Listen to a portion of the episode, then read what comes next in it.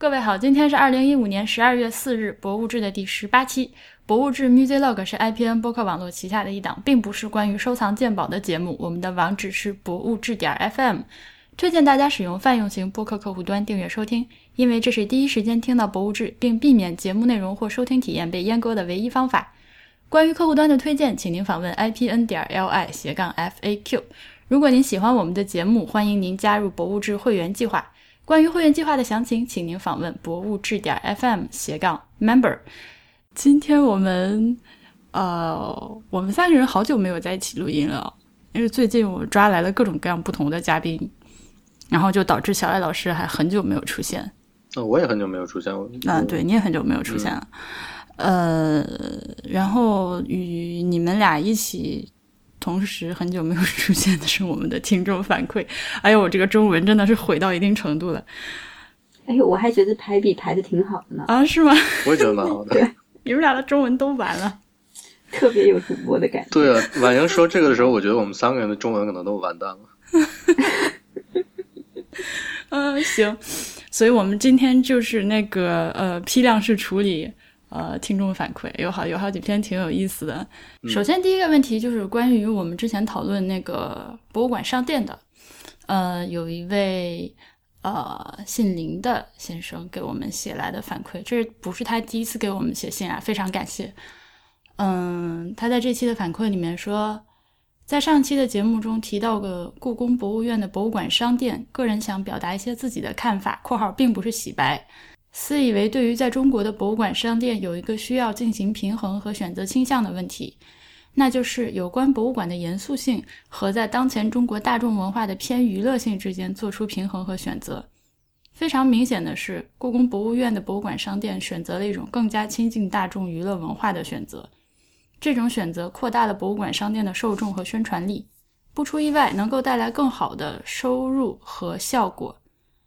我赞同每一个人都应当有权利去选择更加高雅的器物，所以我想，不，故宫博物院博物馆商店的问题，并不在于提供了一些在我们看来非常低幼、尴尬的商品，而是没有一些，而是没有提供一些更加符合其定位的商品一并销售。（括号这句话感觉感觉有些严苛和夸张，在这方面，故宫博物院表现的过于市场和功利化。）另外，我想推荐一家位于上海的博物馆商店——上海当代艺术博物馆。这是一家由原来世博会展馆改造而成的，也是我个人非常喜欢的一座博物馆。上海当代艺术博物馆在每一层都有一个小型开放式的博物馆商店，然后在底层有一个比较大的并提供更多选择和商品的博物馆商店。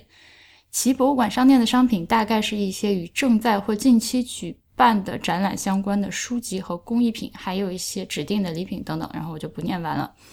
呃，我先说有一句话，我觉得非常好玩，就是这位林先生他就是把中国当前的大众文化直接就认为是偏娱乐性的。对，就是呃，首先他就说选择亲近大众文化这一点其实没有错，就是它本身有它好的方面，可能更容易让人接受或者什么的。嗯，只是就是说我们追求的，就是我们在节目里面讲的，我们不是说希望把故宫的展品就要做成高雅的，或者就是是阳春白雪的、不接地气的、偏离大众的。对，IPN 的，并就这这这两个并不是对立的，所以就是。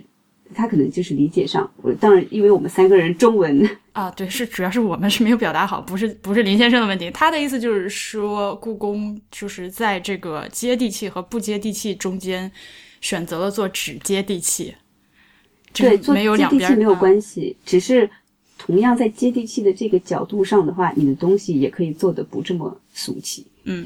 你知道，明白吗？我们上我们上期录完了之后，小艾老师在那个微信上给我发了一个故宫商店自己微信公众号的一个宣传文案。当时我看到标题，我就不想往里点，你知道吗？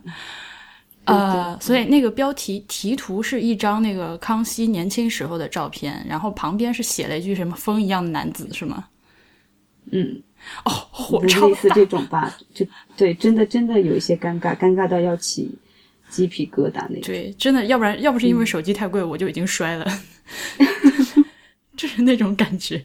怎么说呢？因为后来，呃，之前跟我们一起聊的，就是《古紫禁城》杂志的任超先生，我们私下聊，的时候，他也提过，就是说有很多呃，有很大一部分这个受众怎么说呢？呃，可能比我们年纪再小一点的男孩女孩吧，就是呃轻功戏看的很多，可能这种穿越文看的也挺多，然后就微洗脑，就是有就是中二中二病还没有好，虽然我们也都没有好，但是他们可能病得更深一点，然后就很喜欢 买这些，你知道吗？就是。就是轻公属的这些产品，呃，好像，而且好像这群人是一个消费能力还比较比较强、消费欲望还比较旺盛的一个群体，所以可能针对他们做 marketing，其实效果真的还挺好的。所以我觉得这个可能就是放大了来说的话，我觉得是整体的一个审美水平的提高啊，是，嗯，是的，是的，对，包括对，包括就是消费者，包括就是创造者，可能我觉得都是，嗯，哎。不不敢太说，你懂我的意思有可能也是一段时期的问题吧。嗯，其实还是还有发展的空间。对对，可能过一段时间，就是也故宫也是刚开始做这种东西嘛，他可能过一段时间之后就会积累一些经验和反馈，他也会做出一些变化。嗯嗯，但我是很希望看到他们做出那种又拿得出手又亲近市场的作品东西。对对，嗯，但是你说，嗯。比如高售价，然后，呃的那种博物馆商店的商品，比如说很多那个国外的美术馆有一些，他们在博物馆商店里也是放在那种展柜里的，对于自己的一些雕塑作品的一个小小的复制品，嗯，然后可能做成金属的，可能做成铜铜那种青铜，还有点做旧质感的，他们卖的很贵。然后感觉上也是一些会很钟情于这个作品的人会来买，但是有的时候你会觉得，首先就是这东西和原作的差距有点太大，第二个就是他也未见得说做的多么多么好，就是他可能更他的那个他也没有多多高大上了，就是他似乎也只是一个买回家就摆在那儿一一个小玩意而已。啊，你说这些东西，我反正我个人都是不太会去买，我也不会去买，就是尤其是你刚看完原作出来之后，再看这样一个就是比较低劣的复制品的时候，就有一种老子才不要买这个摆家里嘞。嗯，所以这个接地气不接地气，真的还挺难挺难讲。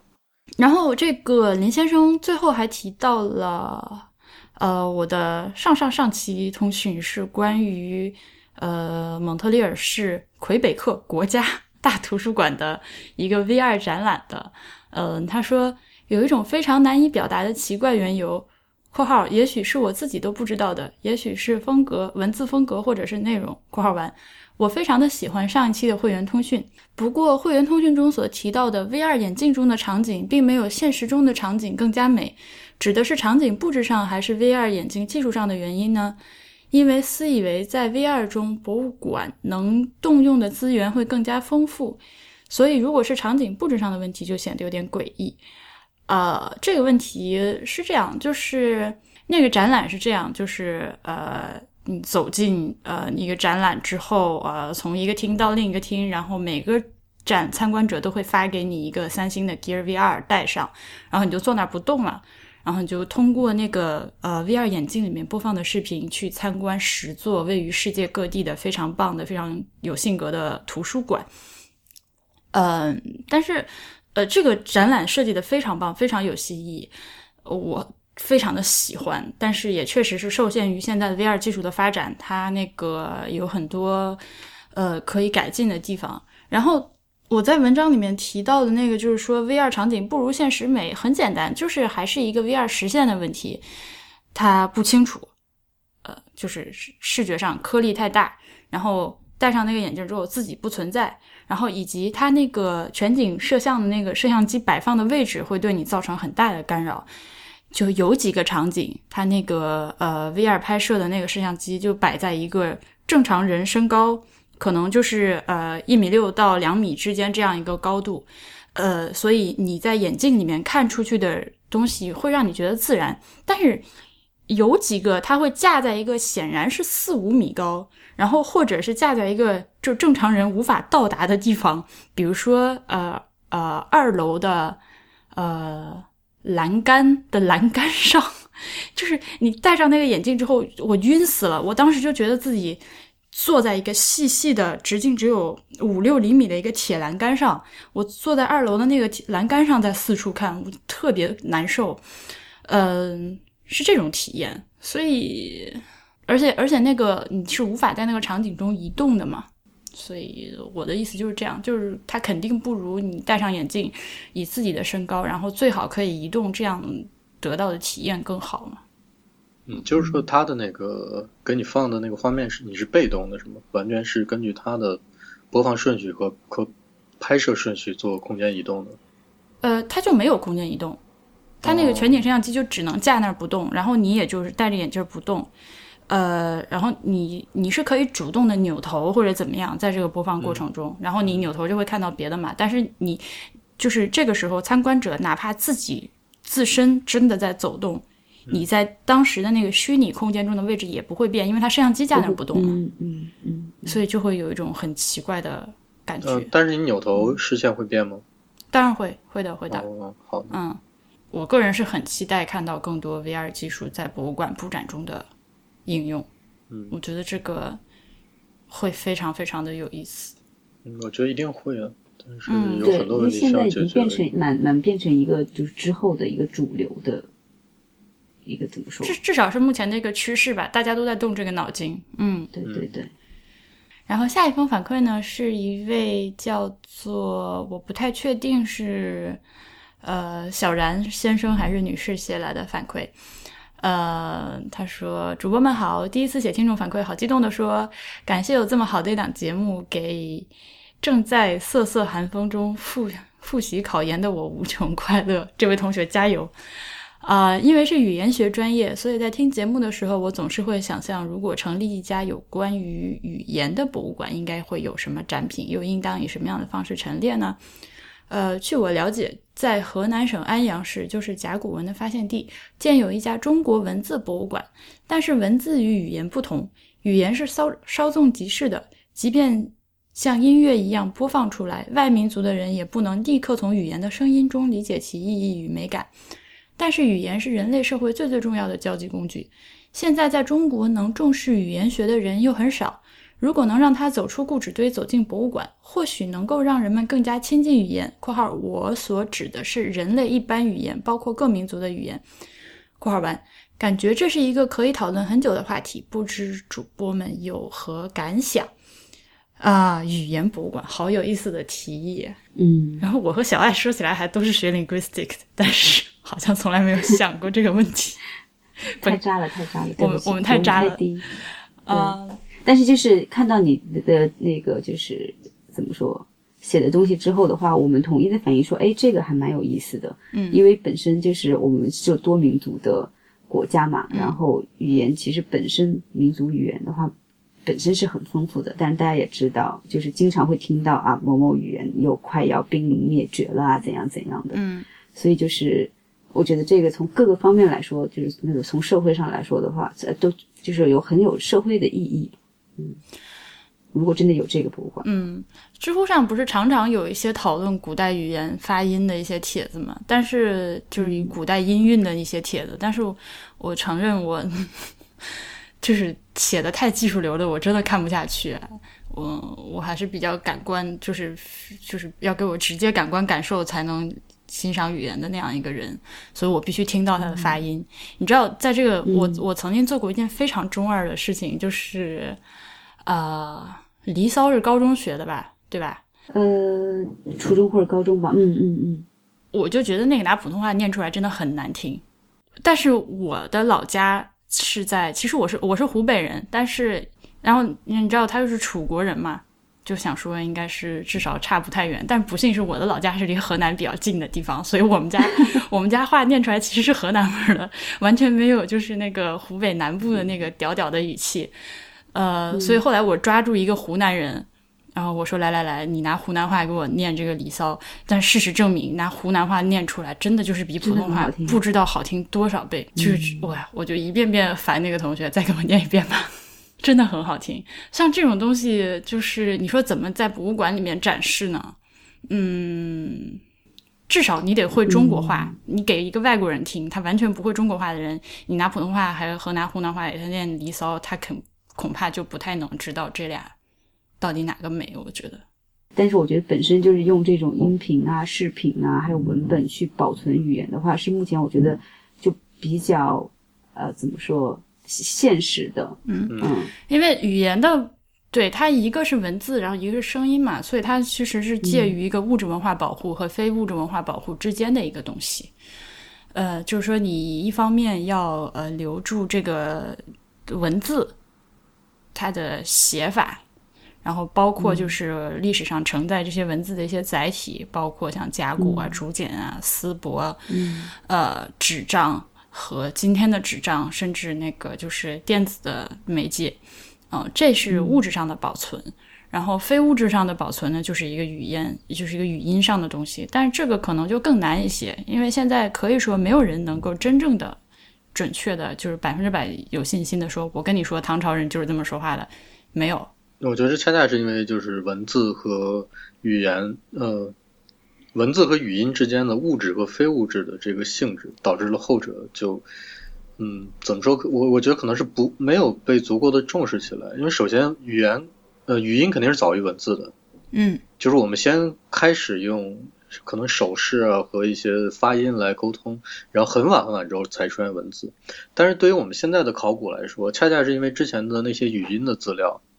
是没法保存到现在的，所以我们都是习惯性的通过文字来回溯以前的那些历史，嗯，比如比如。古古埃及的那些文字，比如玛雅人的文字，然后比如那个亚述文明的那些楔形文字，我们都是靠这些来来研究以前的东西。我们是没有没办法得到语音的资料。那现在来说，你就是放一段那个时候的，假设能够存留下来，放一段那个时候的语音，就是那个人怎么说话的话，你也很难去求证他说的究竟是什么。就是我的意思是。他他真的就很难保存，他的难保存导导致了说，就是之前我们在做节目之前也讨论过，小艾老师说那个英国有一个语言博物馆，英语博物馆，然后小艾老师也找了一个德国这边的一个最近新开的一个跟德语有关的一个展览，他们都是在讲自己的语言，就英国人在讲述英国的英语，然后德德国人在讲述德语的故事，就你很难让一个德国人去讲述中文的故事，嗯，对吧？那那些呃，如果真的是有一个精通汉语的德国人，那倒不奇怪。但是问题是，他做的展览也是受众也，恐怕也还是中国人。你给谁来看的问题？然后更别说那些比较偏远的呃雨林里面的部落啊，非洲那些将要灭绝的那些部落，你这些这里面的语言就真的是，你可以把它保存下来，然后可以把它用视频、用音频记录下来。那这些东西之后要怎么做？然后我们要怎么整理它？怎么样给它归纳出一些东西来？这这真的是一件很有，我承认很有意思，嗯，但是非常难的一件事情。巴别塔呀，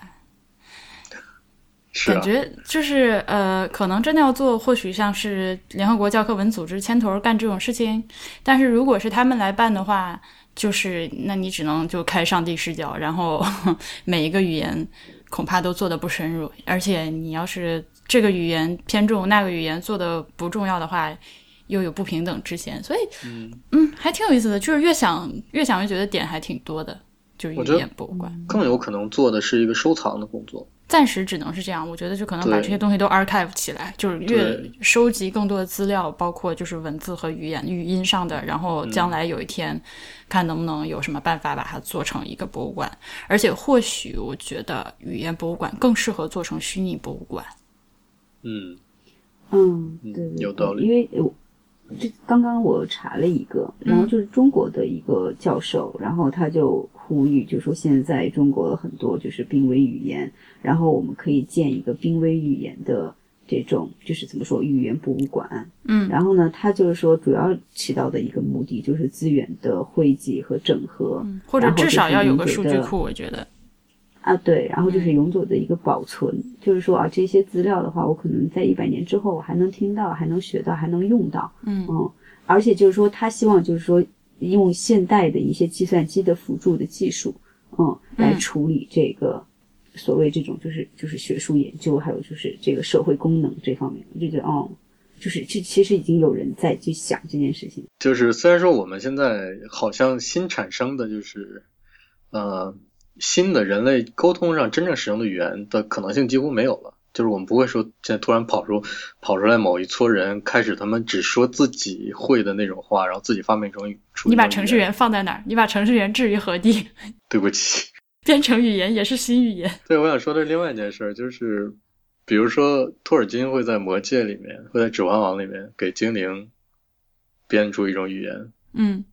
然后《星球大战》里面的那个小熊人，他们自己那个语言也是。现现创造出来的一种语言，嗯，就是嗯，说起来好像这些只是在影视作品里面，就是我们反映出，呃，影视作品或者文学作品里面那个创作的人他是很认真的这件事，可能反映的是这件事情。但是反过来说，就是他其实你们两个都是学语言的，比我要对这方面理解要深刻的多。就是语言是有系统的，是可以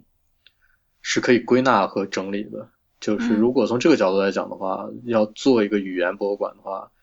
呃，其实还是有可能的，我觉得。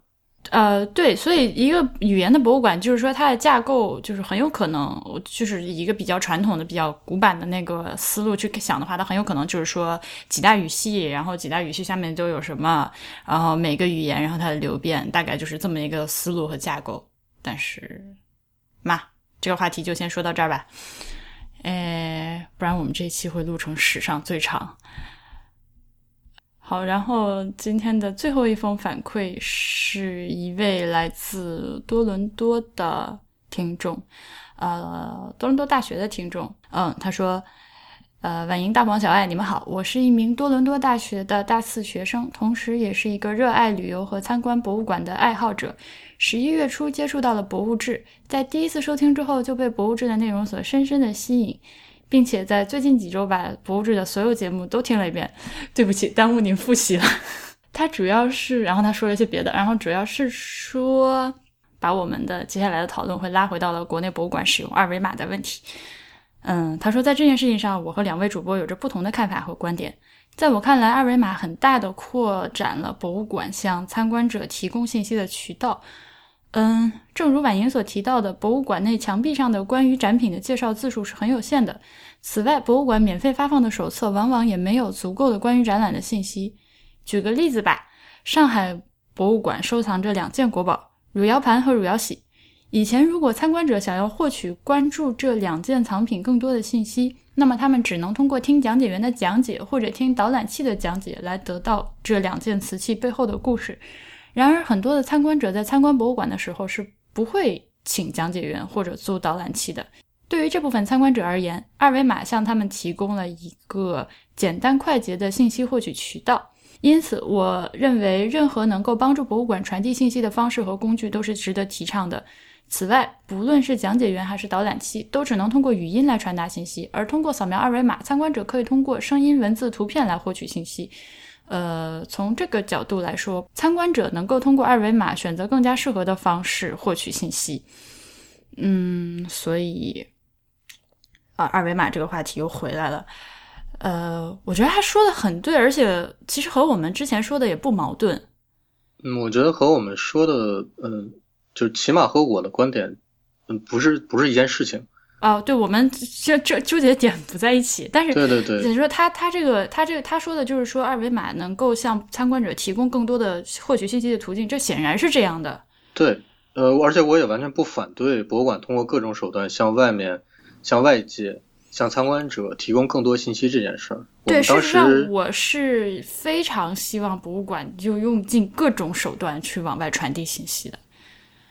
但是我们当时啊，你接着说。对我我也不不重复当时的观点了。反正如果说呃听众感兴趣的话，可以重新听我们那一期在一开始听众反馈里面对二维码的一些讨论。呃，那个是针对的是另一个问题，不是说信息就传不传递信息的这件事。对我们是不反对博物馆用更多方法往外传递信息的。那天我们主要争论就是觉得那个美学上选择的问题其实是。嗯，还有一个就是不同的。职能之间的互相介入的问题，对这两个问题，所以说我们今天就是把这个再拿出来，就是说，我我们不反对，我至少我个人是不反对使用二维码的，在一定程度上，我认为它是一个非常民主的、非常快捷的、非常有效的做法。但是，嗯，需要有限制的，就是有要有凡事要有个度。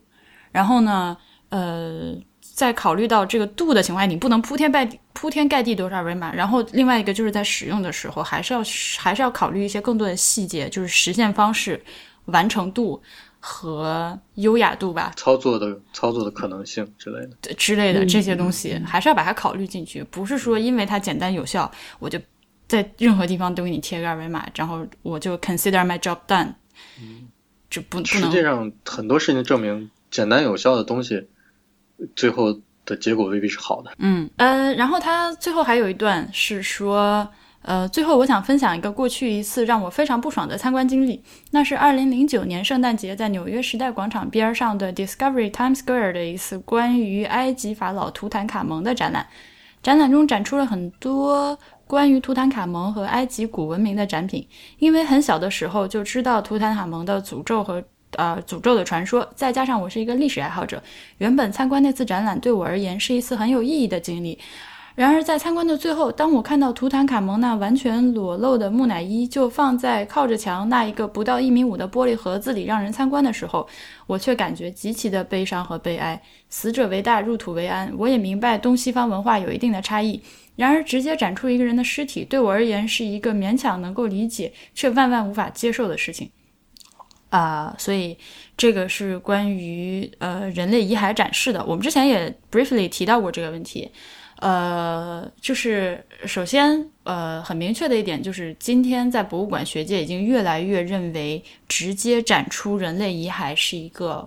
不道德或者至少道德上有争议的做法了。嗯，这一点可以说就是博物馆学界的人是同意你的观点的。我们大家都认为，呃，这个人哪怕已经死了一万年了。你把它放在那儿，都是对他的一种不尊重。而且，就是这个听众刚刚说的，就是死者为大，入土为安这件事情。那基督教更是，这基督教就是一定要土葬呀，是吗？就是严格的 基督教是一定要土葬，包括然后那个像伊斯兰教也是一定要，而且还二十四小时之内要土葬，对吧？呃，就图坦卡蒙他更是，他他不仅要那什么，他还给自己修了那么大一个，就是我要被埋起来，我要被埋起来，不要把我挖出来，就是。所以，任何把他们挖出来给人看的这种行为，显然是违反这个死者的意志的。呃，所以我认为是不好的。这这点我们大家是同意。嗯，但是由于各种各样的原因吧，一个是显然这件事情有很大的经济利益。就是，而且你想，他被选在这个地方，放在时代广场旁边，人流量那么大的地方，他就是为了赚门票钱的。那我，如果你进来看一圈，就是一般的参观者，我进来看了一圈关于那个法老的展览，你都不给我看木乃伊，然后好多展览，好多参观者就不乐意了嘛。那我告诉你，你来这儿就能看到图坦卡蒙本人，就会有很多参观者愿意进来买票。所以这个是一个比较的直接的原因。然后还有一点，我估计可能就是小爱想打岔说的，就是。不摆出来怎么办？是吗？没有，我打岔的是完全是另一个。他当时就是说，他觉得就是这个展出这个尸体的话，他会觉得非常的不舒服嘛，因为死者为大嘛。特别是我们就是其实就是中华文文明没有这种样子的想法嘛。然后我就想到那个就毛主席的遗书。对呀，你想每天多少就是可能就是上万的人排着队要去看他的遗体，你说。就反正挺讽刺的一件事情，嗯，我就想到这个了。你这句话一出来，我们这个节目就是显然要被和谐。完了是吧？你给我切了吧？不切不切，把国家领导人的遗体搞在，而且尤其是一定要用水晶棺打引号水晶棺这种方式放出来，就是社会主义国家，就是之前前苏联有很多那个领导人遗体都是这么弄的嘛。嗯，但那和博物馆里面的展示，我个人认为又是两回事了。嗯，我觉得也是两回事儿。嗯，我记得之前我在很多那种历史博物馆里面看到过那种大理石的棺材或者其他石材的棺材。呃，它是它的那个棺材表面的那个整个的造型，就是入殓的这个棺材的主人他生前的一个形象，嗯，或者是他平静的呃一个有他自己衣服或者说呃一个铠甲的。他是手手里可能还拿着剑或者拿着其他的，他希望自己拿着的装饰物的那么一个整个的一个非常精细的雕像。我觉得这个就是一种方式啊，就是我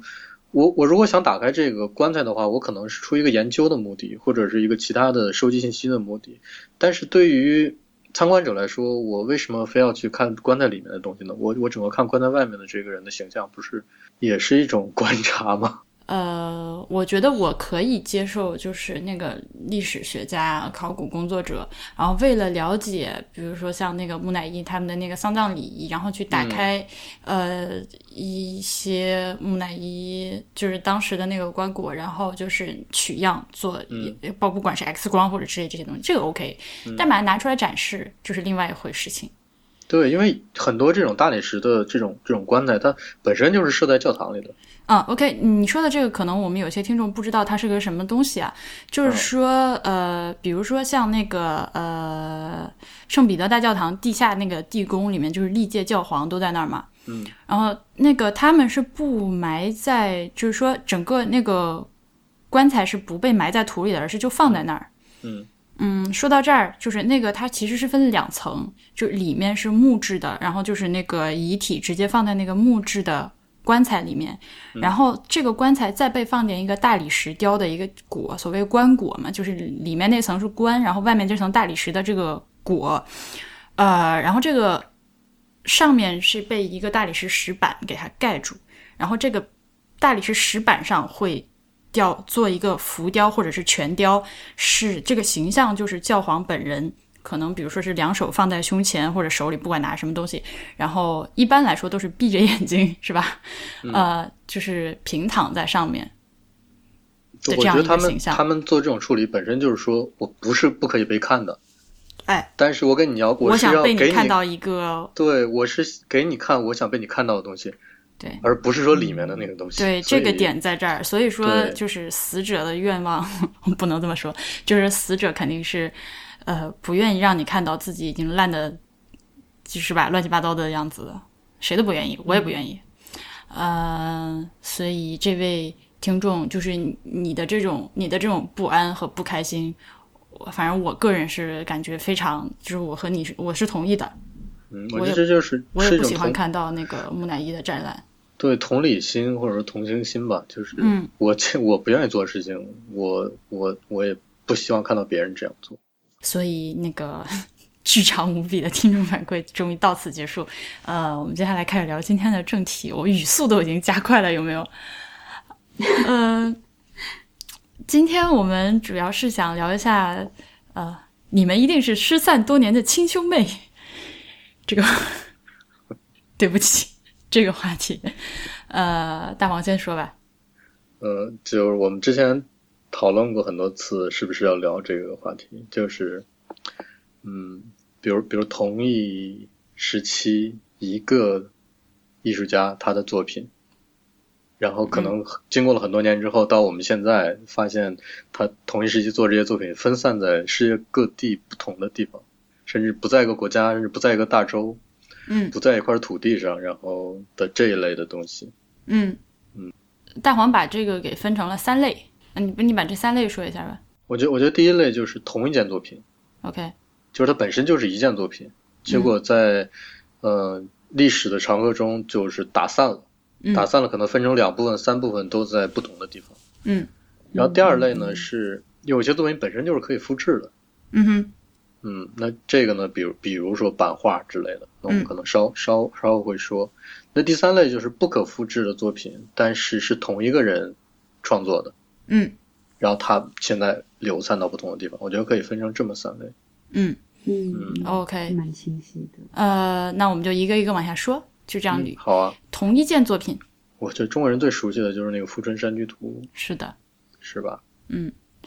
富春山居》就是一个长卷，然后呢，由于其中一任的那个收藏者临死之前说不行啊，这货得跟我一起下葬啊，然后就啪一手给扔到了火盆里，所以 就烧成了两截儿。但是好在被他们家人给抢救了出来，呃，但是从那之后就被烧成了两段儿。今天的保存状况呢，就是短的那段在大陆，长的那块儿长的那段在台湾，所以它就是呃，确实是同一件作品被分成了两段，然后这两段又进行了不同的装裱，分别装裱。嗯嗯，这这也是蛮有意思的是，他当时拿到台湾的时候，为什么没有两把那一段短的一起拿走？不知道，但是我觉得这个答案查一下应该能查到，因为是比较嗯近的历史。啊，那我们回头查一下吧。回头查一下吧。嗯，然后还有中国人比较熟悉的就是那个圆明园的那个兽首，对现在就是嗯四、四四处散落，流散在各处。嗯，对。嗯，首先，兽首这个东西，我个人是已经不，就是我我挺烦这件事情的。就是我我我个人也不不把不把它当做一个特别珍贵的文物来看待。就是说，它的那个呃艺术价值和那个文化价值是比较有限的。嗯就它显然显然是很很很珍贵的东西吧。嗯呃，而且就是那个青铜的那个技术，呃，反正今天都还挺难复制出来那么完美的作品。但是、怎么说呢？是呃有限有限，不至于像就是肯定你要说它的艺术价值跟《富春山居图》，我觉得是没法比的。嗯，它这我觉得就是象征意义更大。对，它就是个水龙头嘛。嗯，它有更更大的象征意义和社会效应。这么说可能比较合适。对，那它就是说这十二件是一个 set，就是一套。嗯就好像你买了一盘儿买买了买了一套那个象棋，然后这盘象这盘象棋啪打翻了，然后到处掉的都是、那种效果。嗯，而且其实他们不光是兽首，就是它其实是全身雕塑。嗯，对，嗯，它那个那个圆明园大水法，呃，它那个围着那个喷泉，所谓大水法其实就是一个大喷泉啦。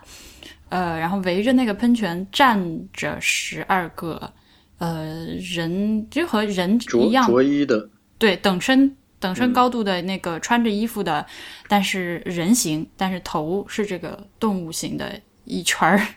我也不知道叫什么，反正站了一圈儿这个这个人儿，呃，他们家的家家神，嗯、圆明园的家神，圆明园家神，然后就是从站那儿就从嘴里喷水嘛，所以其实有点吓人，我觉得大半夜的如果走到那个，不过这个从当时的技术条件来说，做这么十二尊，呃，造型还挺完美的，这么十二个青铜雕塑，确实是难度是比较大的。嗯，反正也挺土豪的，然后就呃脑袋就被割下来了，我也不知道是割下来还是就拧下来还是卸下来的一个零件儿。我不确定割下来吧？我应该是割下来，因为是青铜。哦，是，所以身体现在在哪儿也不知道了，就只有十二个脑袋，然后四处散逸。哦，这是，但是可能对于今天，尤其是这些年那个各种事件炒过之后，可能是大众视野里面比较著名的一个一个例子吧。当时应该是觉得这个头部是比较精美的部分，而且也比较容易携带嘛，因为这就怎么说呢？呃，你知道国外有很多那个美术馆里面收藏的一些佛像，其实都只有脑袋。嗯，对，都是佛头，就是因为好拿，可能就是一个一尊完全的佛像，你拿脑袋的部分总比下面莲花座的部分似乎要好卖一些。这其实也是一类同一件作品都流散的，比比如大英博物馆里面那个埃尔金大理石，它也算是说从希腊就拿出来的东西。对，严格的说，那是那个建筑的一部分。就如果把那个建筑作为一个作品的话，它就是把嗯建筑上这个作品的一部分抠走了。对，原来的建筑还在原处，然后这东西已经在伦敦在展览。这个其实婉莹，你之前在一篇通讯里还写过一个呃流利的狮子是吗？嗯，对，嗯啊，珊瑚的，珊瑚的是吧？，对，那也是属于一对儿。嗯嗯，那个那个就不是一件隔开，而是一组然后分散。但我因为我确实不敢确切的跟大家说那对儿珊瑚狮子到底它是就是看起来是一对儿，就是呃，故宫的珍宝馆里面有一只珊瑚狮子，就是红珊瑚。呃，拼接就是借用它自身的那个天然的巧状，然后拼接出来的一只狮子，呃，非常的精美，非常的巧夺天工。然后尾，然后狮子的尾巴就是一只小珊瑚狮子，形态也非常的美。然后珍宝馆有，我觉得我们去过那个故宫的听众，可能大家都见过，可能都有印象。然后呢，我是很意外的看到它的另一只，就正好和它是轴对称嘛，然后那个形形态也一模一样的一只，在那个法国巴黎郊区的枫丹白露宫里面。呃，然后但是保存保存状况相比珍宝馆那只就差很多，就看起来脏兮兮的，尾巴也丢了，然后眼睛也没有颜色了，所以我当时看到的时候就直接当场哭出来了，就觉得很伤心。嗯，嗯这种就是一对儿或者一组的作品，当你在不同国家的不同展馆里面看到看到他们处境不同的时候，那那种感觉真的是太难受了，嗯，所以大家就是以后去珍宝馆看到那只狮子的时候，你就知道它的那个另一对儿呃另一只原来在那儿。嗯，我觉得这种应该是我我自己私以为它应该是一对儿了。嗯，嗯，至少可能性很高。对对对，我我不敢说死，但是可能性很高。嗯，我这边的话，我之前听过一个展叫“鸟兽人物细化展”，嗯，但是当时人特别特别多，我在电视上看到，就是就是它就是已经到了那种限制每天多少人就是进馆的那种程度了。后来查了一下，才发现就是鸟兽人物细化这个本身这个作品的话，是之前十三十十二三世纪的时候，就日本镰仓时代的时候的一个类似于日本最古老的漫画的一个作品。嗯，它里面就是画的那些，就是比如什么青蛙呀、鸡呀，然后狗啊那些，都是比较拟人的那种形象。然后大家在就是就是他们就互相追逐啊，然后还有那种故事情节呀，在射箭的，在跳舞啊那种。然后呢，所以就被称为说中日本最古老的漫画。然后呢，就是超级国宝型的那种。然后呢，当时之所以人这么多，是因为当时在东京展的，它它有甲乙丙丁四卷，甲卷和丙卷是在东京国立博物馆，乙卷和丁卷是在京都国立博物馆保存，分别保存，很神奇。对，然后之前那一次的话，就是甲乙丙丁四卷都到就是东就是东京来了，所以就引起了一一股狂潮。所以这个的话也是，我不知道他们是不是有意识的故意把这样子的一个超人气、超国宝作品，故意把甲丙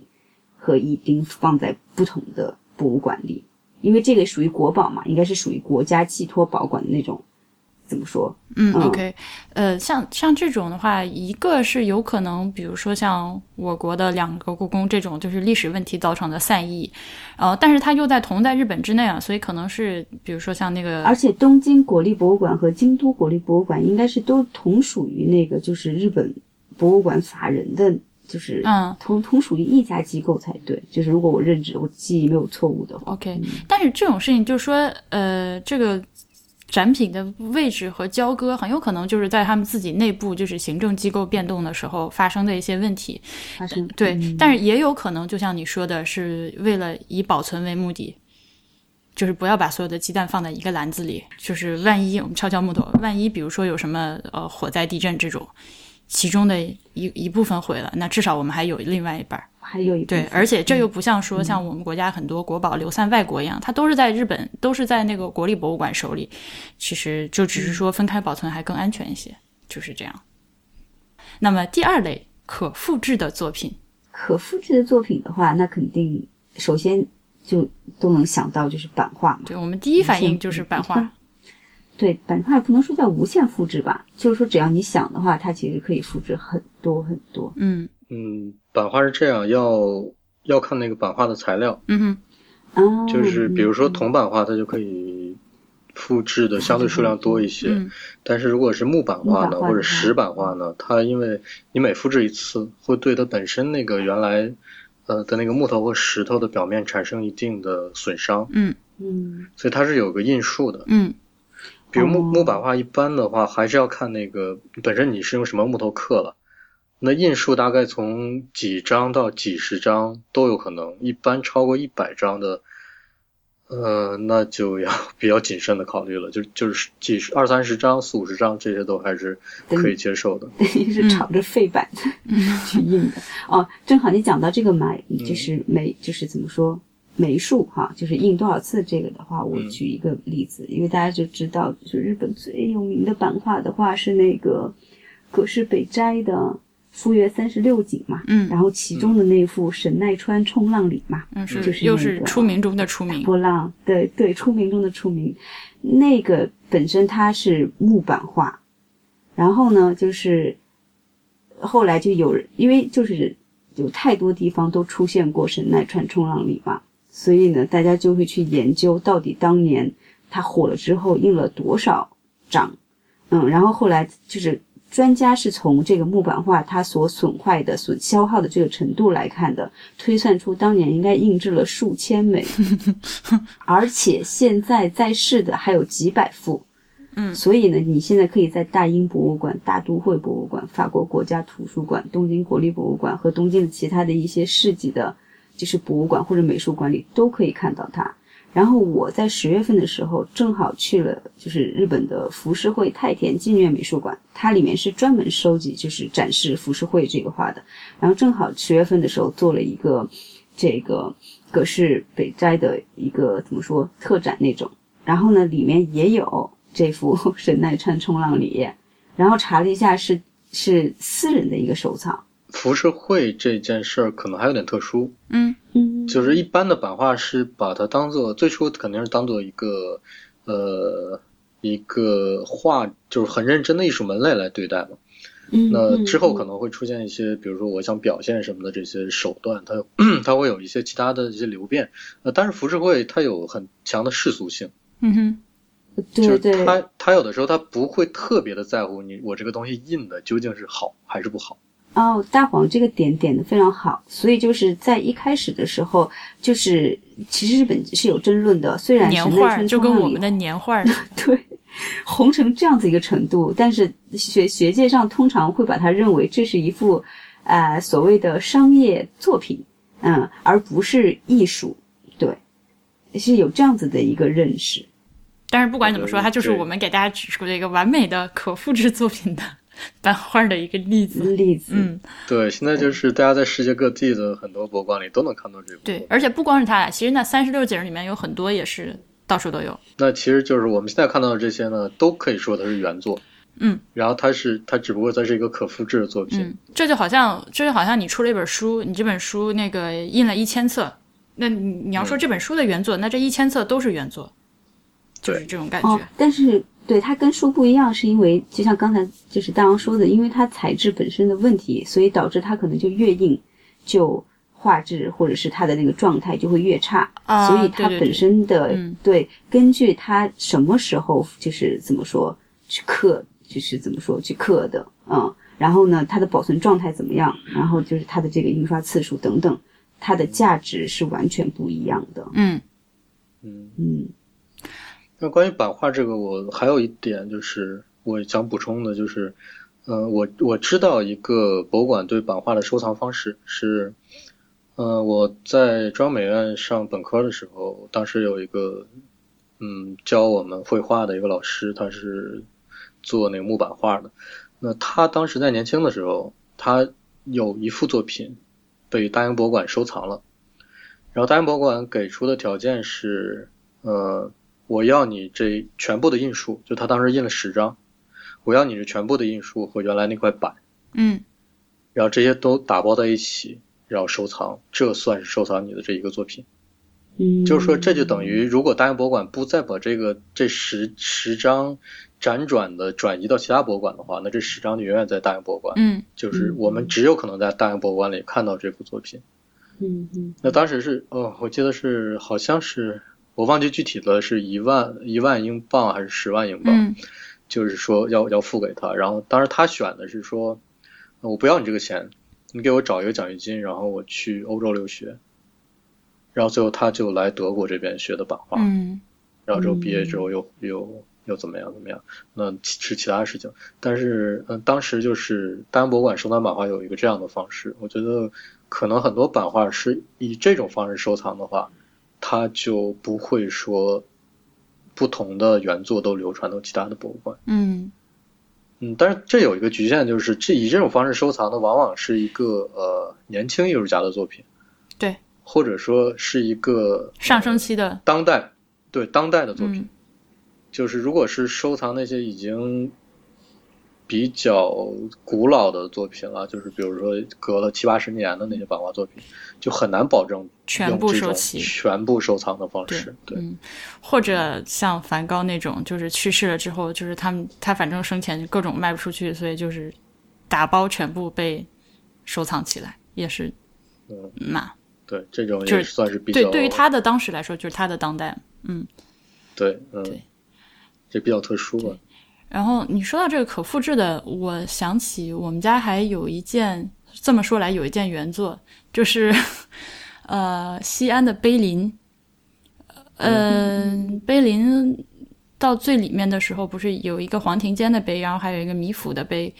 呃，然后不停的有工作人员在那儿拓印，然后出售嘛。哇，呃，有传言说那两个碑早就已经换成复制品了，然而 I'm not sure，我我我不知道他早就到底是多早就。然后我那会儿是，我想想看，我是零七年底还是零八年底的时候去的，呃，然后就是当时去了之后，就有两个那个呃两个师傅，我不知道用什么词，两个那个碑林师傅师傅，两两工作人员就在那儿那个往上踏，呃，然后我就过去跟他们搭讪，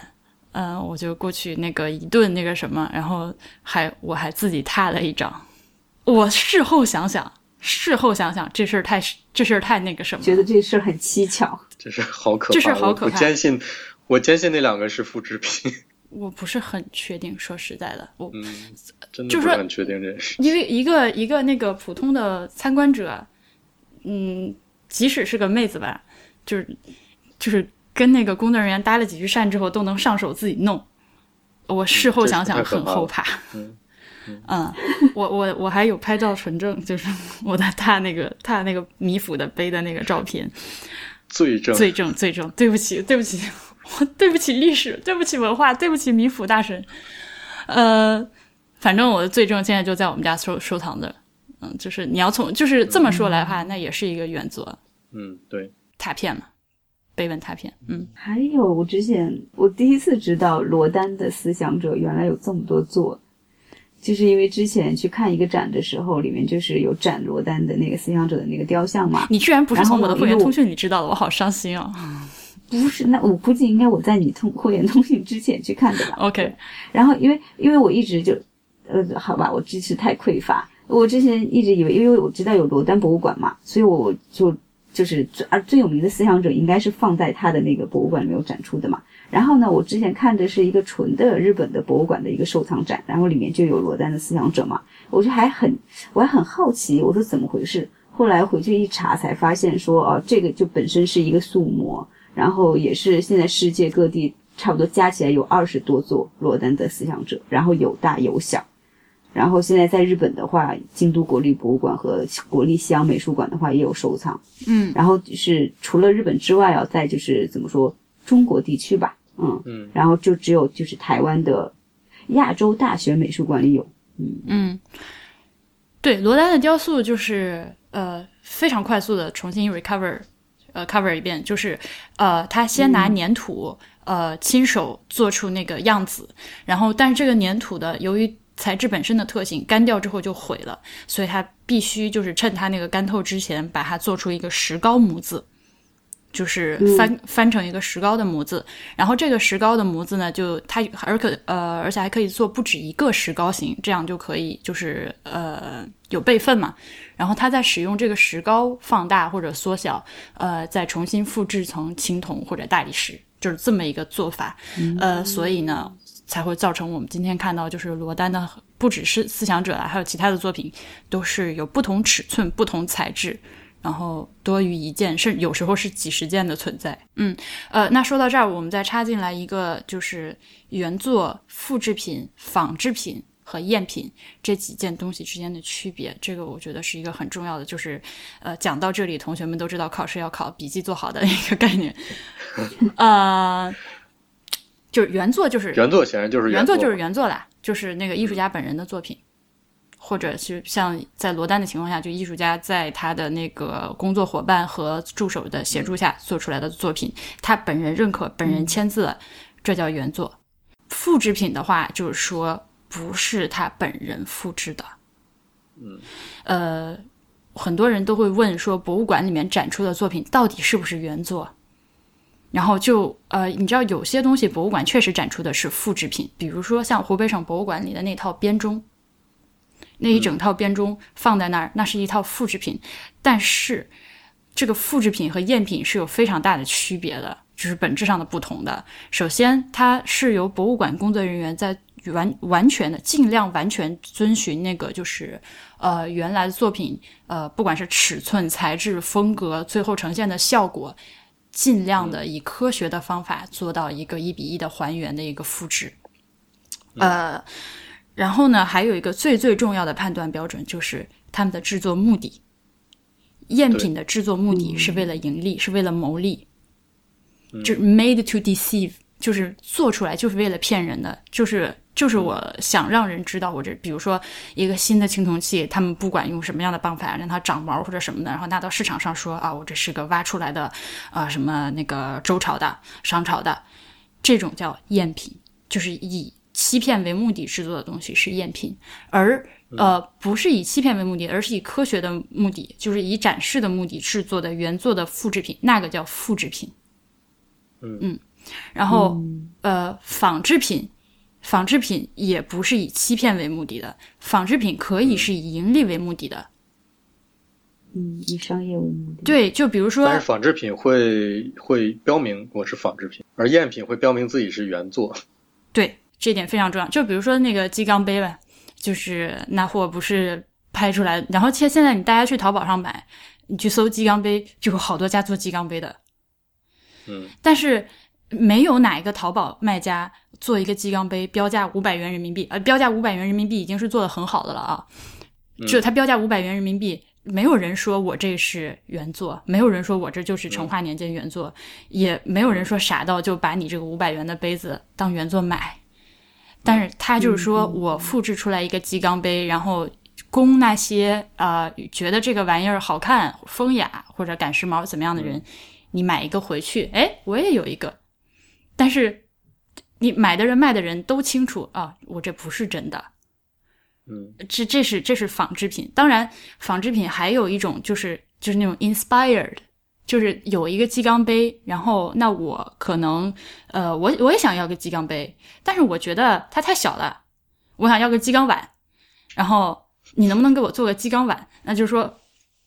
形状差不多，那个花纹也一样，但是个碗，或者周边产品，对周边产品这就叫，或者你能不能给我做个鸡缸瓶？我想我想拿插花，我想我想要花瓶儿，但是我想我想要上面那个图案是这个鸡缸。就是这个小鸡儿、大鸡、小鸡一起玩的这样一个机器图，不好意思，嗯，呃，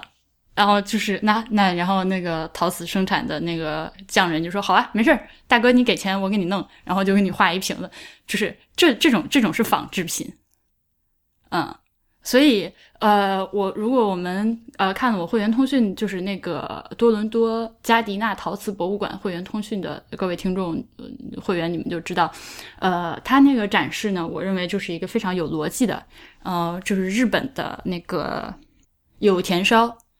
就是日本就是最有名的那个有田烧，然后里面的世佑卫门图样，然后那个有田烧其实它一开始的时候也是抄中国的嘛，也是抄，不管是器型还是材质，呃，还是图案都是抄中国的，然后最后发展出自己的那个风格，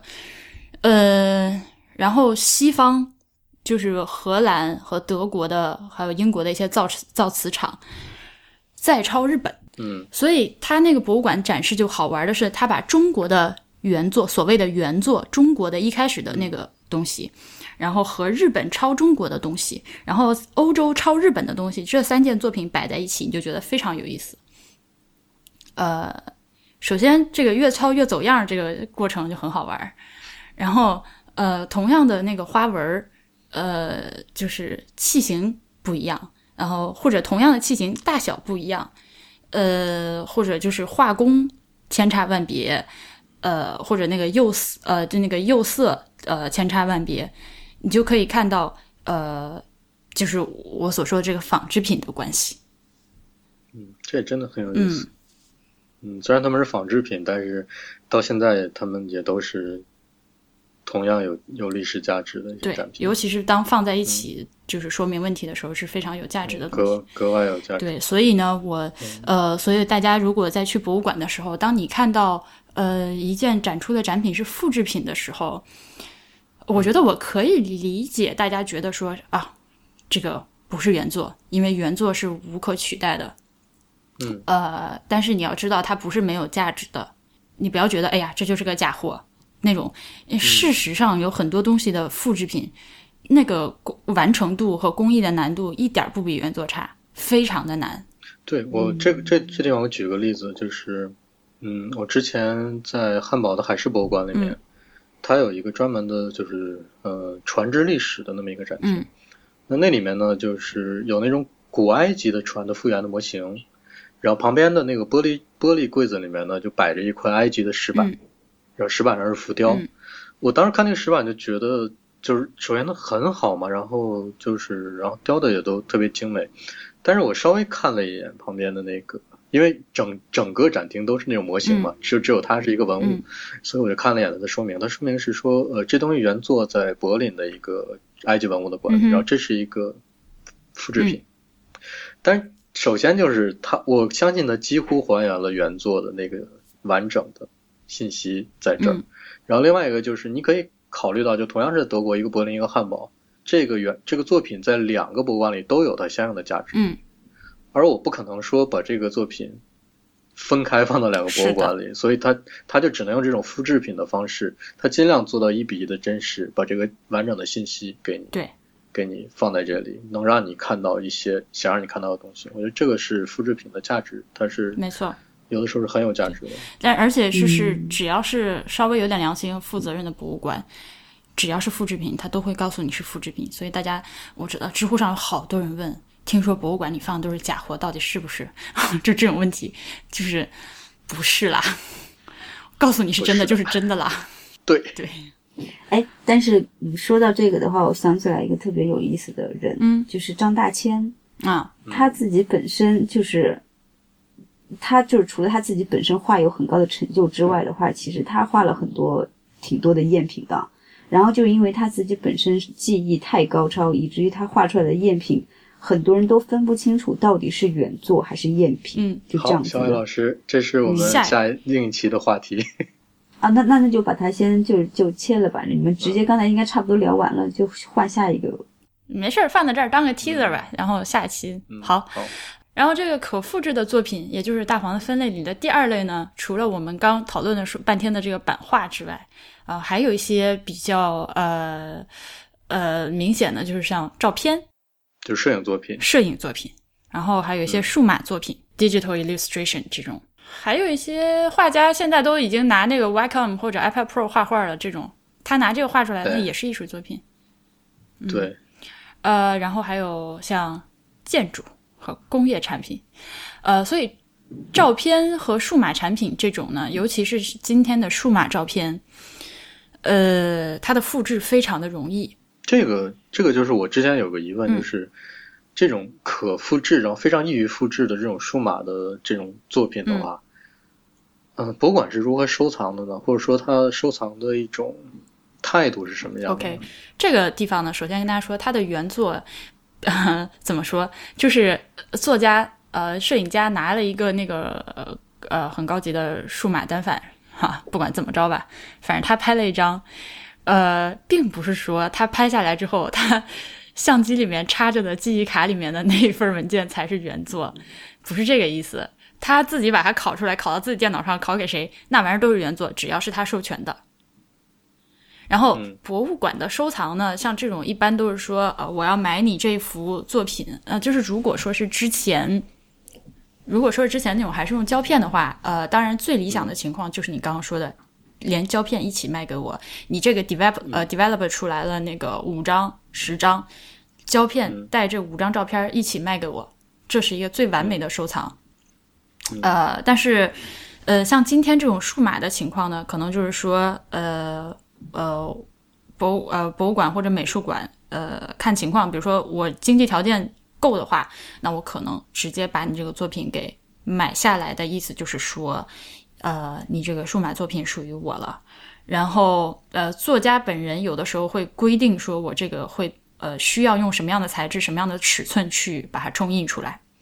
因为尺寸就是这个对摄影作家呃摄影家来说是很重要的一件事情。就是我拍这个作品，我的意图是把它呃就是显影成一一个就打印成吧一个就是整面墙那么大的作品。那你如果美术馆买去之后，呃我们合同里写着我不允许你给我做那个小版，那就不能做小版，你必须做 exactly 我要求的那个尺寸。嗯，这些都是在收藏数码作品的时候会，呃，博物馆和艺术家之间会商量好的一些细节。嗯，然后他就会博物馆也会呃，就是有条件的情况下，他会要求你，那你可能是不是就不能再卖给别人了？或者你哪怕你自己手上藏的这个呃数码作品，你呃有些比较严苛的，你甚至都不能展示给人看了。哦，就是所以说他其实有一个态度在。对，那就是说，即使比如说有人黑进了博物馆的系统，然后把这个作家把他收集的所有那个数码作品都都偷了一份拷到自己电脑里，然后就是从这个文件本身上说，呃，当然 OK，我不是百分之百的懂，但是就是说一张照片它以电子形式存在的一张照片就是说到底是零和一的形式存在是吗？的照片儿，你把这所有的一大串零和一一模一样拷到你这边之后，即使是一模一样的，由于没有得到作家本人或者是收藏馆方的同意，你这就就不是原作，嗯，你这是一个盗窃品，就是区别就在这儿，挺清楚的，嗯，OK，呃，然后你再来解释一下建筑和工业产品吧。呃，工业产品倒还蛮好理解的，比如现在很多的那种。呃，现代艺术博物馆或者跟现代工业有关的博物馆都会收集一些早期的，比如说早期苹果产品，嗯，然后早期的个人电脑的桌面的那些产品，然后这些产品由于当时生产的时候就是大量生产的，所以现在被当做一个藏品来收藏的时候呢，其实也也是会找到就是同一批的一模一样的东西，可能新旧程度有差别，呃，但他们都是都是一样的，是。其实属于可复制的呃产品，但是当时生产的时候就已经把它们都复制出来了。我不知道这样说是不是说清楚了？挺挺清楚的呀。嗯，建筑可能有些人会有疑问，就是建筑怎么样复制呢？但是其实怎么说呢？如果你是说古老的那些遗迹的话，他们确实是无法复制的。那岁月的痕迹在他们上面，那就是在上面。嗯。但是但是建筑这个东西其实是可以复制的。嗯哼。就是我只要在图纸上规定了这东西的材质，有的时候可能会规定的非常细，就是我的石材就是哪个地方出产的哪个标号的哪个地方出产的，对，什么颜色、什么标号、什么硬度的石材，然后这些都可以标的非常细，所以你可以根据图纸一遍一遍的复制这个建筑。我们排除这个建筑的所在地的那个特性的话，比如说，嗯，巴塞罗那的那个密斯凡德罗建的那个呃。巴塞罗那馆，我们现在看到的其实是一个复制品。它的复制品的意义在于什么呢？就是我一开始这个是为一个世博会建的馆嘛。那世博会的所有的建筑啊，在当时也好，到现在也好，就是绝大部分世博会的建筑都是世博会结束之后就要拆除的。那它建这个东西就是个临时建筑，嗯，它就不可能说我的我在设计上我要做当做一个永久建筑来设计。那那它世博会一结束，这东西就要拆掉。或者说这东西就不能够支持那么长的时间。我后我后人想要说，可能因为它的某些特别的原因，比如在设计上，在设计史上里程碑的这么一个这么一个位置，我要重建，我要还是想看到的，或者说它还是有意义的。那么我可能根据图纸重建的，建成一个完全用相同的材料，呃，相同的尺度，其他什么细节都一样，一模一样，完全复制出来一个建筑，这是可以。嗯。只不过是说，嗯。它有一个我们脑里脑子里的概念，就是一个房子是不是是不是可以复制，或者说它是不是原始的这个概念在里面。但是有有另外一点就是，嗯，有的时候就是我们本身在城市里面看到那些我们正在使用的建筑，甭管它古老还是不古老，它都有一个损耗的问题。就是有的时候，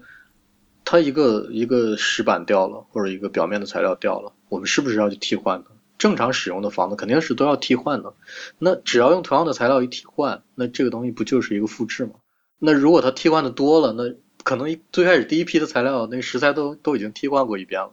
那我还能说这个是原始的建筑吗？你不能这么说，你不能一只脚不能两次踏入同一条河流，这种我换块换个钉子都说不不是同一个建筑，那就 就不能抠这个，嗯嗯，对，不能去抠这个事情。所以说有时候这个建筑作品。在某些特定的时刻，不不论是它本身作为展览，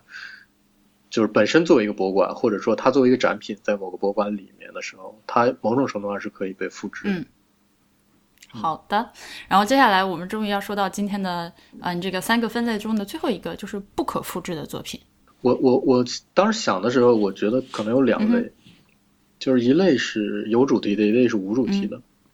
就是这个主题的意义在什么呢？就是我们想想，一个画家，我们就单纯说画家吧，先。一个画家为什么要反复的画同一张画？嗯，先说是不是，再说为什么？就是确实是，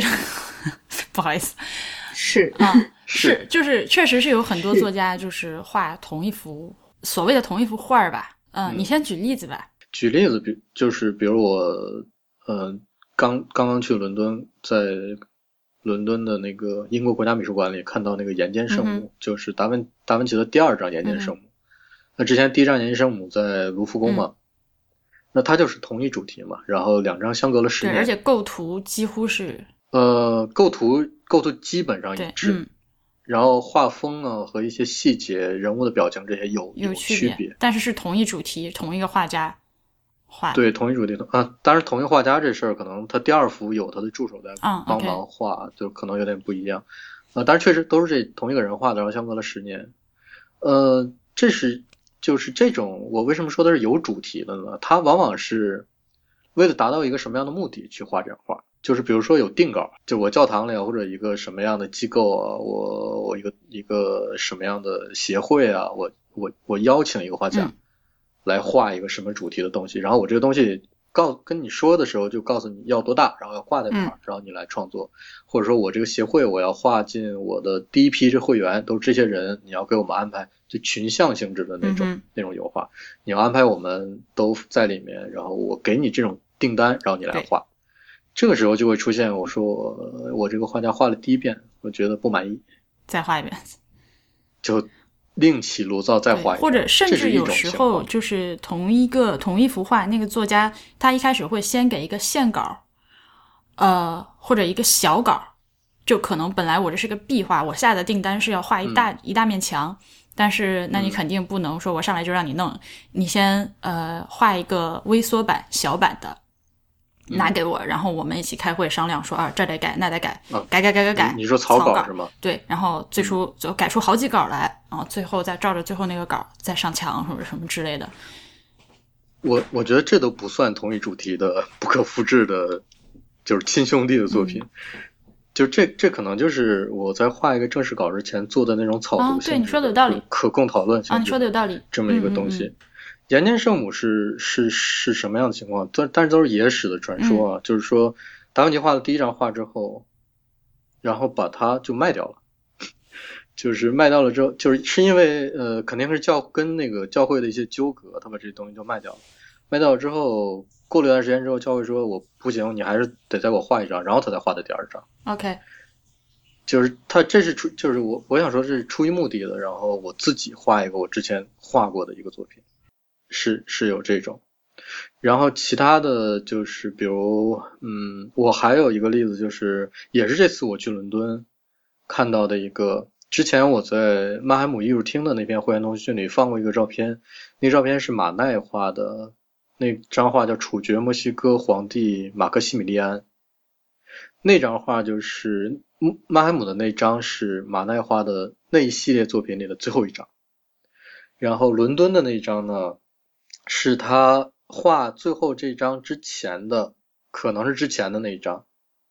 然后，但是这件事儿有有点意思的是什么呢？就是，嗯，我我先说一下背景吧，就是当时是呃法国拿破仑三世扶植了一个墨西哥的皇帝，叫马克西米利安。然后后来经过 说的这个皇帝特别的 random 的感觉。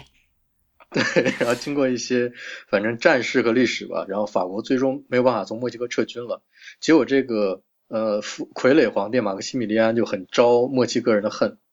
然后他们就墨西哥人就把这个皇帝给枪决了。枪决了之后，呃，反过来说就是马奈当时为什么要画这幅画呢？是因为他当时呃想参加那些沙龙的画展，但是不被认可，因为他当时已经有了一些那种印象派的那种画画画画的方式，嗯然后大家就觉得他这个东西就不怎么入流，不入当时的流，然后他就想，我我要画一个历史主题的，我像格雅那样画一个，因为因为他这幅画，你可以你可以看到他的画面非常像格雅在之前画的一张叫做一八零八年五月三号那张，也是一个枪决，就法国士兵枪决西班牙反抗者的那么一张画，就两两者的构图非常像。然后当时马奈就说我我要画这么一个东西，画一个历史性的东西，这样这样我才能够进入一个沙沙龙那种语境的那么一个画展里面去，或者说那么一个那么一个范围那么一个机构里面去。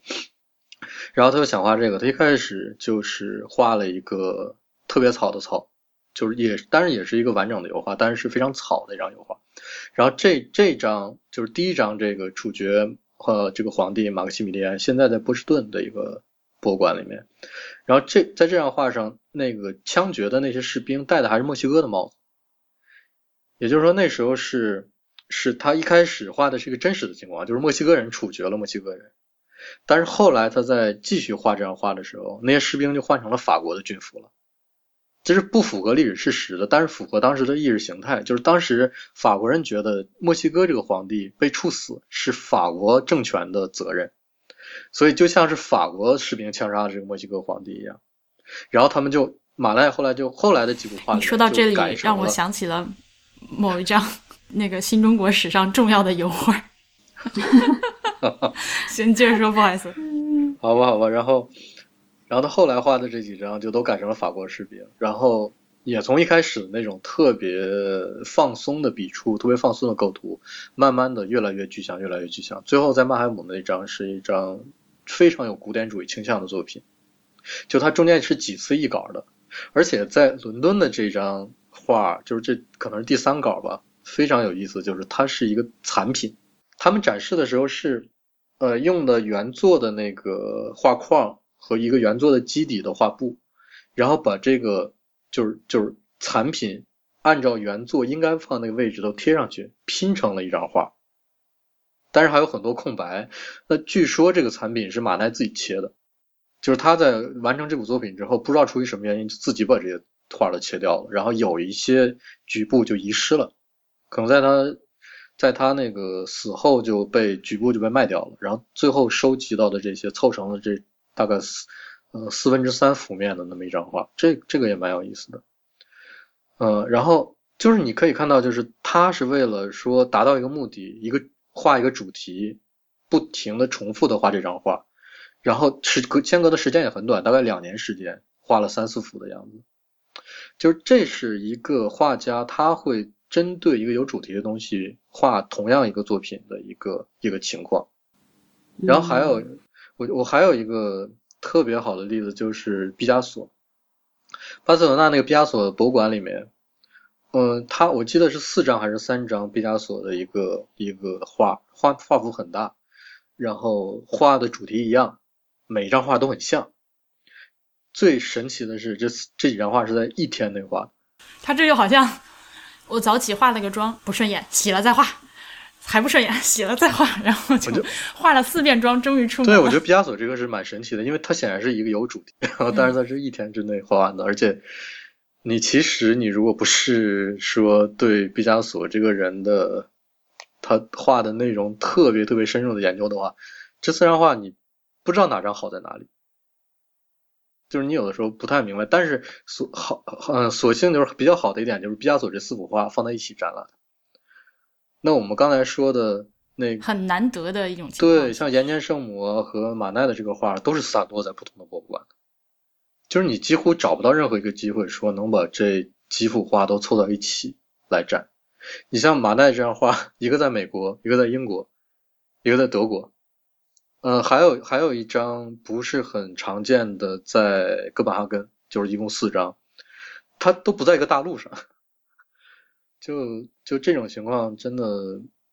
有的时候真就是作为一个参观者啊，当你在不同的展馆看到同一个画家、同一主题的这种亲兄弟的展品的时候，你会觉得有的时候你会觉得有一种暗喜，就是哎。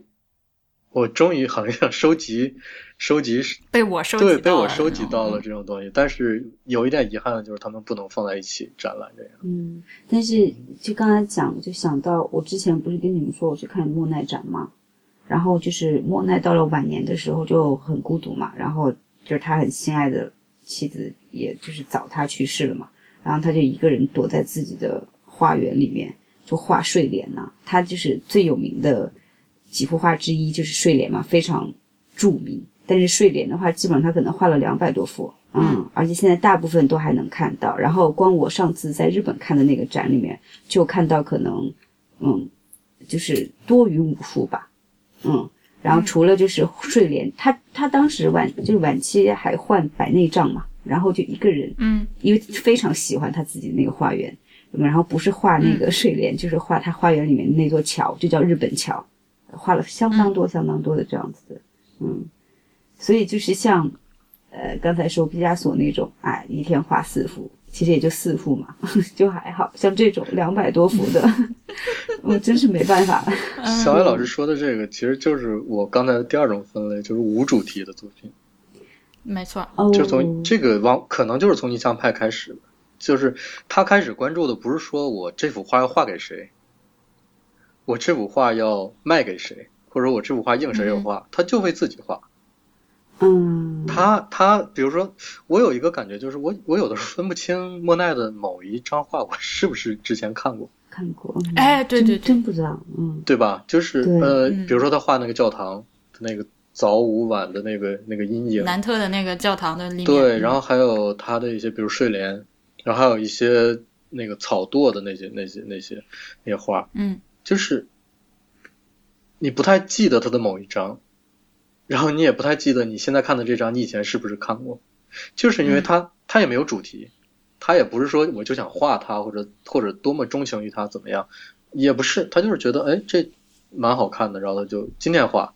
明天也来画，后天还来画，然后他很很快这张就画完了，嗯，然后他也不是很在乎，有的时候也不是很在乎他的完成度，就是可能有的时候我们看起来这张画是不是可以再画一画之类的，没有，他就是他觉得画爽了，他。他心情舒畅了，他觉得他想表达那个东西表达出来了，他就结束了。嗯，然后有的时候我们看到，哎，画教堂画了这么多张，他是不是呃就是为了画教堂这个主题呢？就就也不是，他就是就是爷乐意。对，有时候就是这么 这么一态度。哦，话说我们今天刚刚说的这些都是同一画家的哦，就是才这才叫亲兄弟。对，那个像。呃，像就是那个中世纪宗教题材的那种画 crucifixion，就是那个耶稣受难，然后还有画什么撇大，就是那个圣伤，呃，就是无数作家，呃，无数画家都就这同一个主题，就是耶稣受难，就是创作了不知道就是无数件，那就是属于长得很像的路人。对，这个就不算是亲兄弟。对，我记得我很早很早的时候看到过一本书，那本那本书是颠覆我三观的一本书。那本书题目我忘了，但是它里面大概收录了大概收录了二百张不同时期不同画家画的《最后的晚餐》。OK，对这个宗教题材真的是，反正就是我我我我也不敢乱说西方艺术史啊，我西方艺术史是门外汉。但是就我个人的那个观展经验上来看，真的是同一个题材，各种各样，就是基督大哥。不是基督，就是基督大哥以各种各样的姿势，各种被钉起来，然后各种各样的材质的那个表现方式，就是钉了一次又一次，特别疼。这这类的还有就是那种神话主题嘛，就也是分门别类的特别多啊，什么美杜莎，还有什么割下巨人脑袋，呃，大卫割下巨人脑袋，还挺有意思的。对，这这这就不属于我们今天讨论的这个，对，就是做个小小的辨析。嗯，你刚想说啥？我没有想说什么。我想说的是，有有一件事，就是我觉得梵梵高还是个特例。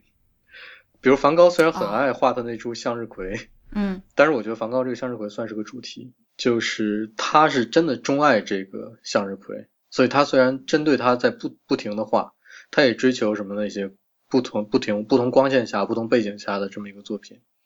但是他就真的是很很钟情这个主题。那他这个跟莫奈的睡莲有什么区别啊？莫奈睡莲可那我们这么说吧，就是莫奈的睡莲，他那个睡莲只是他这幅作品的一个 component。他如果居住在别的地方，他可能会哎，对对对，他可能就画别的。而梵高是梵高是为了画向日葵而画向日葵。对啊，他就只想画画。好，我突然明白了这个有所谓有主题和没有主题的区别。对，然后梵高向日葵现在也是流散在各地嘛。我觉得日本好像也有一幅。日本是之前很早的时候有一幅，然后在战争期间好像是遗失了，就不知道跑哪去了。后来他们为了弥补这个心结，后来又搞到一幅，但那幅可能就不是很常见了。比较常见的是，呃，比如说，呃，慕尼黑的那个没慕尼黑那个那个叫什么？嗯，反正我我不太清楚他现在具体的那个翻译应该叫做什么馆，就是那个收藏印象派的那个馆里面有一幅向日葵，然后另一幅就是奥赛卢浮宫对面的奥赛美术馆里面的那一幅，这两幅可能是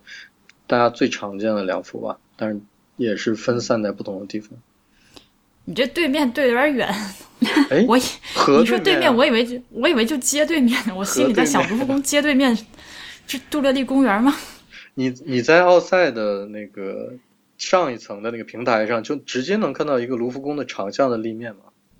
那倒是，对，这不就是河对面吗？好吧，好，所以我们今天这一期就是跟大家讨论了一下那些失散多年的亲兄妹们，但是并不是偶像剧 啊、基本上我们把呃失散多年的这些亲兄弟姐妹们分成了三类，呃，一种就是同一个作品、同一件作品。另外一种呢是可复制的作品，第三种呢是不可复制的作品，然后不可复制的作品又分为有主题和无主题。然后呃，本次上课的还有一个呃额外的知识点，就是关于原作、复制品、仿制品和赝品之间的关系和区别。呃，博物志 Music Log 是 IPN 播客网络旗下的节目，我们的网址是博物志点 FM，新浪微博是博物志播客，Twitter 和 Instagram 都是博物志的全拼。我们特别推荐您关注 Instagram。大家如果想入会支持我们，请您访问博物志点 FM 斜杠 member。如果您有反馈，请来信至博物志 at ipn 点 li。同时，我们也欢迎您收听 IPN 播客网络旗下的其他几档非常精彩的节目：内核恐慌、流行通信、硬影像、IT 公论、太医来了、未知道、High Story、无次元和选美。感谢大家的收听，再见。谢谢，拜拜。啊、开始来，开始来，开始录音了啊！嗯，好，我们家家神都已经跑到屋子的各个角落，不会过来捣乱了。啊，家神，呃，小爱，你们家有家神吗？有啊，我有啊一只猩猩陪了我十几年了呢。啊，啾啾，还真是。啾啾，对，陪我穿山越岭。哇，小爱老师，你的家神还有名字？对呀、有的，我们像你，就所以说小爱老师比较讲究，像我们家的家神就是猪和河童，没有起，没有起特别的名字，我们家家神一般我都称呼他为那一位。好好恐怖啊！喂，好恐怖，我也觉得好恐怖，因为它太吓人了。子画风突变。是啊，我们家猪和合同就是，呃，新房子租下来之后，我们人儿还没住进来，就把他们先放过来镇宅，镇了好几天，特别有用。啊，嗯，那你你确定还是那只猪和那只合同吗？我 你你不要吓我好吗？画风又变了。合同老那个不是合同老师，擦，合 那你你们家家神有没有先后顺序啊？当然不能排名，而且嗯，呃，猪还是我们家家神就是怎么说呢？一个是粉红色，一个是鲜绿色，然 后啊，对立的两方是吧？然后一就是反正就是挺我觉得挺拽的，然后一个是比较具体的猪，另外一个是神秘生物，然后所有人来我们家都要问你这是个啥，然后猜什么的都有。哦，我觉得他们 如果你们家有很多家神的话，就不要给他们分顺序，不然他们会会生气，然后就会偷偷把你的东西藏起来。你们家那一位会干这事儿是吗？有的时候他如果生气了，就会把我的东西藏起来。我们这是什么鬼节目？啊，但是判断家神，反正呃，能不能眼认出我们家合同是个合同，我觉得是个判断这个人能不能一起玩的非常重要的标准。跟你一起玩太难了。进门就先问你这是个鸡吗？我就火很大，就滚开。门槛太高了。那个三分钟过去了，呃，所以 iPad Pro 你们觉得怎么样？好突然啊！嗯，我是前一段时间去伦敦的时候，在实体店试了一下，嗯。嗯，我觉得还是没有我预期的好。嗯。嗯，怎么首首先就是，呃，它那个笔比我想象的大，但是这个是我想象力的问题，嗯。就是我没我没想到那个笔那么大，呃，呃，先说就是我我可能如果我要买 iPad Pro 的话，那个笔对我来说是很重要的，因为我可能要画一些图，嗯，那个笔的那个嗯对质感对我比较重要。然后我试了一下啊，第一个感觉是它那个硬度，就是笔尖儿的硬度，笔尖儿硬度我觉得还是太硬了。嗯，它，但是它还涉及一些问题，比如说它那个笔不是说侧过来，在某些 app 里面，它可以那个笔尖儿侧过来，马上那个笔尖儿就会变大嘛，变粗嘛。嗯然后有一点有点可笑的是，当你侧过来之后，你那个变粗的那个那个那个那个那个笔触的那个直径可能会变得非常大。如果你设的非常大的话，嗯它就它就会变得很可笑，就是我感觉那东西就不是我画的。啊，就在那个 Adobe Sketch 里面，就是我知道你说的那个，就是你知道我说什么意思吧？嗯嗯嗯，嗯，就是就是那个东西突然一下子由一个很细的笔尖儿一下变得很粗，然后我觉得那那个很不平滑，然后又由于它那个笔尖儿的硬度是很硬的，让你没有那种真实的绘画的感觉。嗯但是我我当时就想，如果你把笔尖儿做软一点儿，然后你还是有这种侧笔啊呃笔尖儿稍微换一个角度啊，它那个笔尖儿的就会根据你那个笔接触屏幕的那个面积来嗯相应的变大，就是它那个变大如果是自然的就会好很多。啊，但你说这个，你知道我男朋友说什么？他说，苹果什么时候能做一个就是在这种屏幕上使用的毛笔？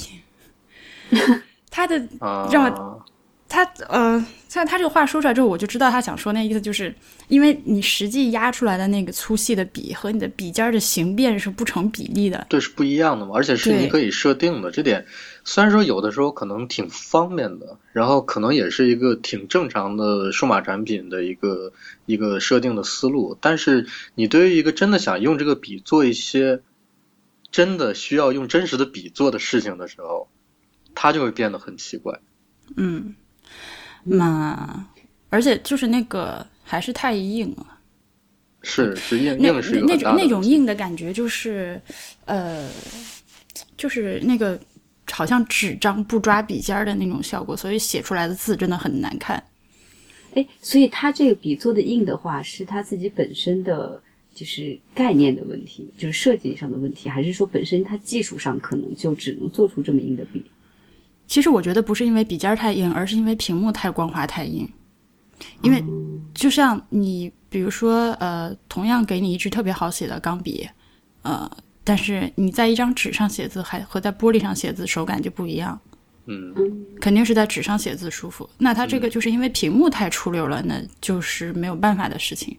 我在想，如果它的屏幕那个质感啊，像像 Kindle 那种，嗯，可能你在上面写字立刻就会爽很多，但是那个屏幕效果就不会现在就不会像现在那么清楚那么脆。嗯嗯嗯，但是我们是这样，就是我们比如我们用钢笔啊，就用这种非常硬的笔尖在纸上写的时候，我们很在乎那个笔钢笔出的那个那个墨水儿和纸的那个摩擦力嘛，还有它们之间交互那种质感。那我们显然在一个这样的玻璃屏幕上是达不到这种的。那我们根据以往的那些产品的经验，我们知道笔尖儿是可以变软，就是可以通过笔尖儿的这个软硬度来对，某种程度像五十三出的上那个 pencil 那样。对某种程度上达到那种柔比较柔相对柔和的质感。那我觉得这次这个呃 Apple 这个 Pencil，我对我来讲，我我会有一点觉得，嗯，就有点失望吧，就是 这种感觉，嗯因为因为因为之前对他的期待还挺挺大的。然后我还有一个很大的问题，就这货真的太大了。嗯，大就虽然说就用来看我们的会员通讯，就是果然是正确的设备，但是特别被你言中了，有没有？有有有，对，因为我我借用那个就是呃我们的二号会员坤桑的话，就是呃拿那个看大黄的会员通讯，就好像他扫描下来的那个呃那个拍立得的照片，可以直接从屏幕上抠下来一样，就是效果好到那个程度。嗯嗯，但是从实用的角度来说，它又大。然后我们之前讨论的时候，我就说，以苹果的那个尿性，它肯定不可能把背面做成那种比较好抓的手感，肯定又是光不出溜，跟个跟个肥皂似的。嗯 那么大又做那么滑，然后还挺重，就就是就是单手操作成为了不可能。所以我觉得，但是它也需要有这种问题的反馈嘛，可能可能下一代产品会会解决一些我们刚才提到的这些第一代产品的问题吧，希望吧。我觉得我们刚刚提到的都是几个比较硬伤的，不太可能解决的问题，是吧？对，你说你说大小，你说屏幕质感，它屏幕就只能是硬的，它不可能做个软屏幕。但是像你说的，就是比如呃抓握的那个质感，对背面的那个光滑度的处理，其实都是可以可以考虑的嘛，这些。然后笔尖的软硬，我觉得也不是一个特别特别技术上难以解决的问题，嗯。好吧，没？办法，那 Johnny Ive 就是要把一切都做成光滑的白色的。